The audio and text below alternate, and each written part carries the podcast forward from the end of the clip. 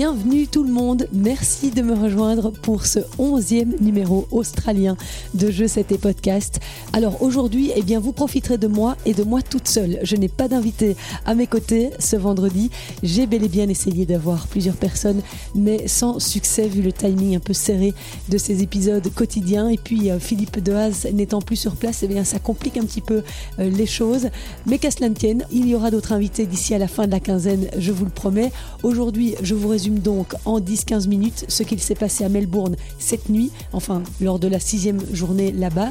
Et avant de vous laisser avec l'actu, juste un petit mot parce que j'organise un concours pour ceux qui ne sont pas abonnés à mes réseaux sociaux. Je vous le transmets ici. J'ai lancé un concours pour gagner des places pour le BW Open qui débute ce dimanche à Louvain-la-Neuve. J'offre 12 places, 6 pour le jeudi, 6 pour le vendredi, les deux jours en Day Session. Donc ce sera le huitième et les quarts de finale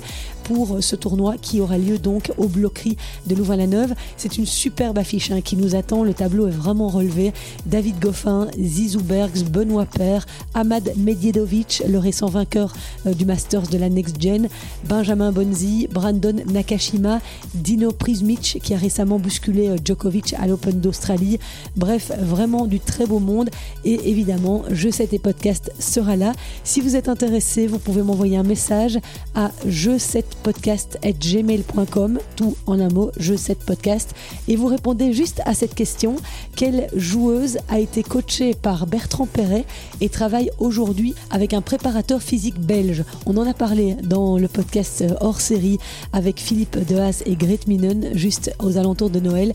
Vous pouvez aller réécouter ça, et si vous m'envoyez la bonne réponse, eh bien, je vous mettrai dans le panier, et le tirage au sort aura lieu samedi en fin de journée. Bonne chance à tous, j'espère vous retrouver là-bas.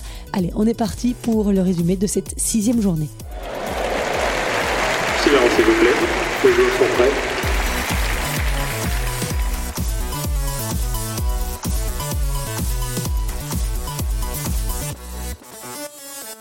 On va commencer par les messieurs hein, aujourd'hui. Yannick Sinner, tout bonnement impressionnant depuis le début de cette Australian Open. L'Italien de 22 ans, tête de série numéro 4, n'a abandonné que 22 jeux après 3 tours. Sa dernière victime en date se nomme Sébastien Baez. Pourtant 29e mondial, l'Argentin s'est fait humilier, n'inscrivant que 4 petits jeux sur l'entièreté du match. 6-0, 6-1, 6-3. Et dire que l'Italien a fait 27 fautes directes, c'est 30 Quatre coups gagnants ont toutefois largement compensé. Yannick Sinner n'est donc plus qu'à un match de rejoindre les quarts de finale, son meilleur résultat à Melbourne à ce jour. En huitième de finale, Sinner affrontera Karen Kachanov, le russe de 27 ans, 15e mondial, a pris le meilleur sur le tchèque Thomas Machak, pour rappel, tombeur de l'américain Frances Tiafo au tour précédent. Mais cette fois, Machak n'a pas pu résister aux 64 coups gagnants du russe qui s'est imposé en 4-7, 6-4, 7-6, 4-6, 7-6. Karen Kachanov, eh bien, ce n'est autre que le demi-finaliste de l'année dernière.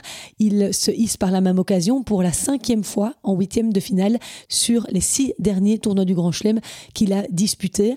Dans leur face-à-face, Yannick Sinner mène 2-1, mais leur dernier affrontement remonte déjà au 28 mars 2021 où Sinner s'était imposé après trois sets très disputés. Mais en trois ans, Yannick Sinner a énormément évolué. Donc, moi, je pense qu'il va largement dominer cette rencontre, mais on verra. Karen Kachanov est toujours un obstacle dangereux dans un grand chelem. Alors l'Américain Taylor Fritz, 12e mondial, a lui aussi rejoint le quatrième tour.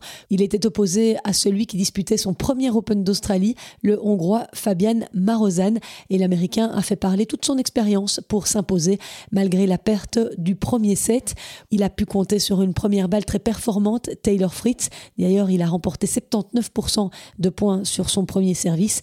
Il s'est finalement imposé 3-6, 6-4, 6-2, 6-2. Et c'est un gros morceau qui va maintenant se dresser sur la route de Taylor Fritz, puisqu'il va être confronté à Stefanos Tsitsipas, finaliste à Melbourne l'année dernière.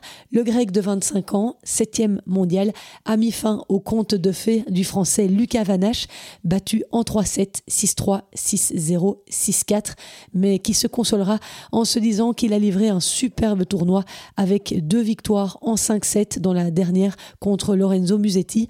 Après euh, cet Australian Open, Lucas Vanache, qui est né à Bruxelles, hein, je le rappelle au passage, va se rapprocher de son meilleur classement. Il sera 68e le lundi 29 janvier à seulement 19 ans. Et pour revenir à ce euh, Fritz Tsitsipas qui nous attend, eh bien Tsitsipas mène 2-1 dans leurs affrontements directs, mais Taylor Fritz montra sur le cours dimanche avec la motivation de savoir que c'est lui qui a battu Tsitsipas lors de leur dernier duel. C'était en avril dernier à Monte Carlo.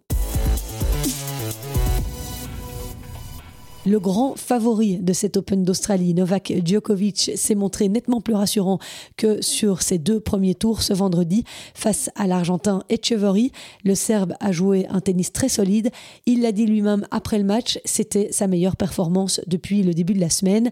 Un seul chiffre pour illustrer sa prestation face à l'Argentin. Eh bien, Djokovic a concédé zéro balle de break sur tout le match. Voilà qui est clair. Et notez encore qu'il s'agissait ce soir de sa centième victoire à l'Open d'Australie. Rien que ça. Du côté du héros local, Alex Dominor, eh bien, il continue son petit bonhomme de chemin devant une John Kane Arena acquise à sa cause. L'Australien de 24 ans, tout juste rentré dans le top 10 mondial pour la première fois de sa carrière, n'a éprouvé aucun mal à se débarrasser du qualifié italien Flavio Coboli 6-3, 6-3, 6-1. Comme en 2022 et en 2023, Alex Dominor rejoint donc le quatrième tour à Melbourne. Et hier, j'avais enregistré le podcast avant la fin du match de Daniel Medvedev. Il était aussi épique que tous les autres matchs qu'on a vécu durant cette folle cinquième journée. Le Russe s'en est sorti au bout de la nuit, 3h30 du matin. Il est sorti du terrain face à Emile Rusuviori, mais il a eu du mal. Hein. Medvedev, c'était dans la douleur au terme d'un thriller en 5-7. Medvedev a été à deux points de prendre la porte dans la quatrième manche parce qu'il était mené de 7 à rien et 0,30 sur son service. Mais euh, le numéro 3 mondial a trouvé les ressources pour se sublimer et revenir à 2-7 partout avant de s'imposer 6-0 dans la cinquième manche. C'est la troisième fois de sa carrière qu'il réussit pareil remontada en Grand Chelem, Daniel Medvedev. Et au prochain tour, eh bien Medvedev retrouvera le Canadien Félix Auger Aliassim. Espérons évidemment que Medvedev est récupéré parce que le temps de faire ses soins et d'aller en conférence de presse à mon avis, il devait être 6 heures du matin quand il s'est couché, donc il faudra qu'il récupère de ce gros combat. Et affronter Daniel Medvedev au quatrième tour dans ce tournoi du Grand Chelem, eh bien, Félix Auger-Aliassime doit certainement le redouter parce que le Russe mène 6-0 dans leur confrontation. Félix Auger-Aliassime est de retour sur le cours après une saison 2023 gâchée par une blessure au genou. C'est en tout cas la première fois en un an qu'il performe en Grand Chelem depuis l'Open d'Australie 2023, puisqu'il a au premier tour des trois derniers majeurs l'année dernière le héros de la journée dans le tableau masculin, c'est Adrian Manarino. Il a déjoué tous les pronostics en éliminant Ben Shelton, le jeune américain de 21 ans, 16e joueur mondial. Adrian Manarino était pourtant mené 2-7 à 1, mais il s'est imposé 7-6, 1-6, 6-7, 6-3, 6-4 en 4h51 minutes. Et il a parfaitement tenu le choc physiquement. Manarino a 35 ans, c'est fantastique. À la fin, il n'avait pas l'air du tout plus épuisé que ça. C'est sa troisième victoire consécutive en 5-7 dans cet Open d'Australie. D'abord face à Vavrinka au premier tour, puis face à Rome Mounar et enfin ce vendredi donc sa victime Ben Shelton, quart de finaliste à Melbourne l'an passé. Eh bien oui, quand la belle épopée de Ben Shelton a commencé sur le grand circuit et cette ascension tonitruante qui s'en est suivie. Donc, euh, grosse surprise, il a une stat incroyable, Adrian Manarino. Il a gagné 12 de ses 14 derniers matchs en 5-7 et c'est la deuxième fois de sa vie qu'il arrive en deuxième semaine d'un grand chelem. Alors au prochain tour, il affrontera le taulier Novak Djokovic. Je n'irai pas jusqu'à dire qu'il peut l'inquiéter, mais, mais Manarino avait affronté Rafael Nadal il y a deux ans, euh, ici à Melbourne, au quatrième tour, et il avait fait un premier set de mutant, vous vous en souvenez peut-être, et surtout un tie-break d'anthologie qui avait duré 28 minutes et que Rafa avait fini par remporter 14-12. Et donc, euh, il est capable de bousculer les codes Manarino. On va voir s'il pourra inquiéter le maître des lieux, invaincu depuis 10 ans à Melbourne Park. En tout cas, les Français sont contents. On les a entendus dans les gradins parce qu'en plus d'Adrian Manarino, eh bien, Hugo Humbert et Arthur Cazot sont toujours là, eux aussi. Hugo Humbert jouera Hubert Urcax au prochain tour et Arthur Cazot sera opposé à Talon Grigsport, le joueur de Christophe Vliegen, qui était l'invité de mon podcast hier. Si vous n'avez pas eu l'occasion de l'entendre, ça vaut le détour. C'était vraiment intéressant. Alors, seul Lucas Vanache n'a pas fait le poids. Je vous en parlais tout à l'heure. Il n'avait jamais affronté un joueur aussi bien classé que Tsitsipas. C'était un peu compliqué pour lui, surtout qu'il avait deux matchs en 5-7 dans les jambes, le jeune homme de 19 ans. Donc voilà, il n'a pas fait le poids face à Tsitsipas. Et le dernier match du tableau masculin en night session opposait Andrei Roublev à Sébastien Corda, quart de finaliste l'an dernier à Melbourne, mais qui avait dû abandonner face à Kachanov. Et depuis, eh bien, il galère un peu, euh, Sébastien Corda, pour revenir à son meilleur niveau. Andrei Roublev l'a emporté en trois petits sets, 6-2, 7-6, 6-4. On ne parle pas beaucoup d'Andrei Roublev dans ce tournoi, mais il trace sa route. Alors certes, il a galéré au premier tour, mais là, il vient d'enchaîner deux victoires en deux sets, donc euh, c'est de bon augure. Il jouera Alex de Minor, le chouchou du public australien, au prochain tour chez les femmes pour lancer les festivités sur la Rod Lever Arena, Arina Sabalenka n'a pas fait dans la dentelle. C'est le moins que l'on puisse dire. La tenante du titre à Melbourne a infligé un 6-0, 6-0 en 52 minutes à la pauvre Lesia Tsurinko, tout de même 28e tête de série. Elle est en état de grâce depuis le début du tournoi, la Biélorusse. Elle n'a abandonné que 6 petits jeux après 3 tours et n'a passé que 2h52 sur le cours. Tout à l'heure, euh, son match, elle a déclaré Si je n'avais pas été joueuse de tennis, j'aurais peut-être été boxeuse. Voilà ce qu'elle a déclaré après ce premier 6-0, 6-0 qu'elle inflige à une adversaire euh, sur le circuit principal. C'est aussi la dixième victoire consécutive à Melbourne pour la numéro 2 mondiale, qui euh, est clairement la grande favorite maintenant de ce tournoi, puisque Elena Rybakina a été sortie du tournoi. Et sa prochaine adversaire à Sabalenka, ce sera Amanda Anisimova. Parviendra-t-elle à faire douter Sabalenka en huitième de finale. Ce sera une affiche intéressante. Quoi qu'il en soit, après une année 2023 où elle n'a disputé que 11 matchs, 3 victoires, 8 défaites, en raison de problèmes de santé mentale, eh bien Anisimova a déjà réussi son comeback avec ce quatrième tour. En 16e de finale, elle avait battu une autre revenante, euh, Paola Badoza, 7-5, 6-4. Elle est assurée, euh, Anisimova, de gagner au minimum 228 places pour remonter à la 241e place mondiale. Et puis qui sait, on n'est pas à l'abri d'une surprise, hein, on l'a déjà vu dans ce tableau féminin de l'Open d'Australie, d'autant que Anisimova mène 4-1 dans ses confrontations avec Sabalenka. Et puis on a vécu encore un autre thriller durant cette sixième journée à Melbourne. Décidément, les Français ont tenu le haut de l'affiche. La Française Diane Paris était opposée à la jeune Russe de 16 ans, Mira Andreeva. Elle menait 5-1 dans le troisième set décisif quand Mira Andreeva a montré son incroyable force mentale pour renverser la vapeur et finalement s'imposer 10-5 au super tie-break.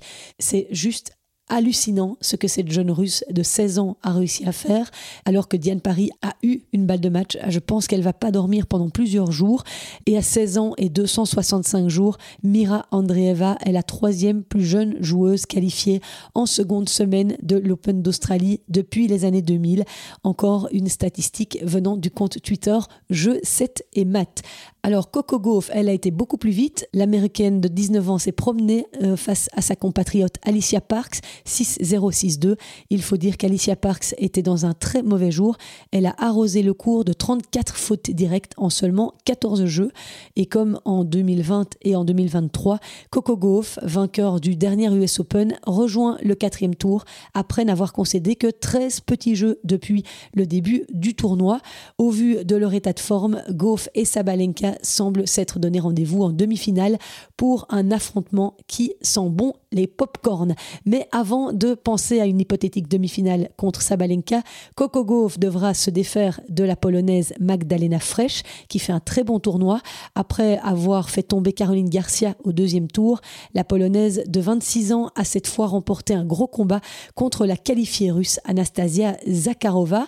Et de toute façon, quelle que soit l'issue de son prochain tour, Fresh aura réussi son tournoi puisqu'elle n'avait jamais passé le premier tour à l'Australian Open. Et la belle aventure continue pour Marta Kostiuk, la tombeuse d'Elise Mertens. Elle a battu Elina Avanesian, 21 ans, comme elle après 2h32 de match. Marta Kostiuk est 37e joueuse mondiale et elle a déjà gagné l'Open d'Australie. C'était chez les juniors en 2017 alors qu'elle n'avait que 14 ans et 7 mois. Et pour elle, eh bien, c'est un baptême du feu, un tout premier huitième de finale à Melbourne. Et c'est une autre toute jeune joueuse qui va se dresser sur la route de Marta Kostiuk. Sortie des qualifications, la russe Maria Timofeeva, 20 ans, vit un véritable conte de fées depuis une semaine. Euh, après avoir battu Alizé Cornet, puis Caroline Wozniacki, Timofeeva s'est cette fois débarrassée en 2-7 de la tête de série numéro 10 de ce tournoi, la brésilienne Béatrice Adanmaya. Et pour Timofeeva, eh bien, inutile de vous dire que son tournoi est déjà largement réussi, quoi qu'il en soit, puisqu'elle rentrera dans le top 100 à l'issue de l'Australian Open. Et puis, à l'heure de boucler ce podcast, eh bien, ce résultat vient de tomber. Barbara Kreshikova s'est qualifiée au détriment de Storm Sanders, qui avait effectué euh, un très bon début de match. Elle avait remporté la première manche, mais euh, Barbara Kreshikova s'est bien reprise et l'a emporté 4-6, 7-5, 6-3. Voilà un petit peu pour euh, les résultats de la nuit à Melbourne. Merci beaucoup à David de Sourou pour son aide sur la rédaction de ce podcast. Je vous retrouve demain sans faute pour un nouveau débrief de l'Australian Open. On arrive en deuxième semaine, tout doucement. Attention, le suspense monte. Merci d'avoir été au rendez-vous. Portez-vous bien. Passez un excellent week-end. Ciao.